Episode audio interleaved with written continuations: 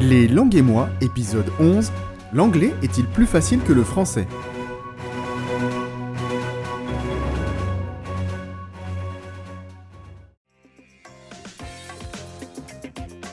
Bienvenue pour ce onzième épisode des langues et moi. On entend souvent dire que la langue anglaise est plus simple que la langue française. Nous allons démêler le vrai du faux dans cet épisode. Alors si tu veux en savoir plus, reste à l'écoute.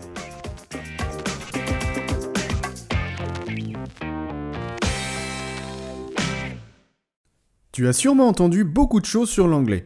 L'une d'elles est que l'anglais serait beaucoup plus facile que le français.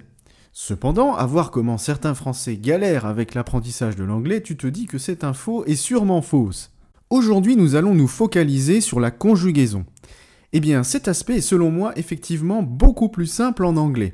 La conjugaison, ou en tout cas la formation des temps, est très simple, puisqu'il est rare que la conjugaison diffère beaucoup d'un pronom sujet à un autre. Pour être un peu plus clair, prenons l'exemple du présent simple.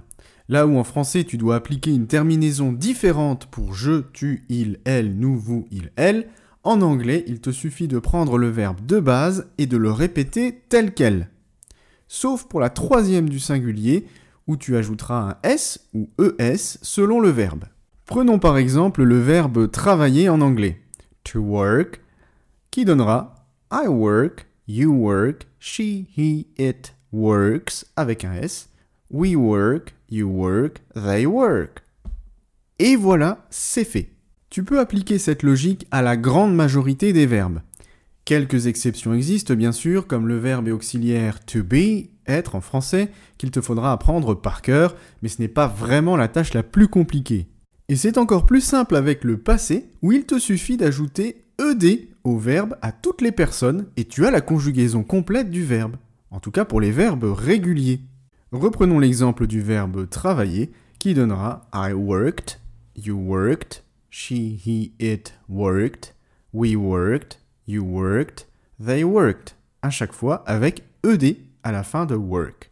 Les irréguliers appliquent aussi cette règle, donc une fois que tu apprends la forme irrégulière, ça y est, tu as l'intégralité de la conjugaison de ce verbe.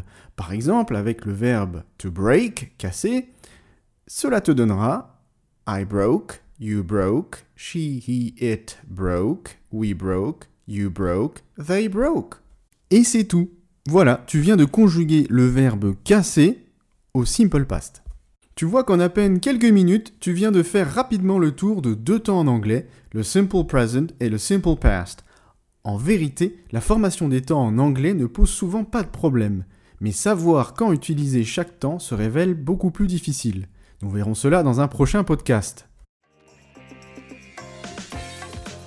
Tu vois que ce tout petit aperçu te montre que la conjugaison en anglais est bien plus simple qu'en français.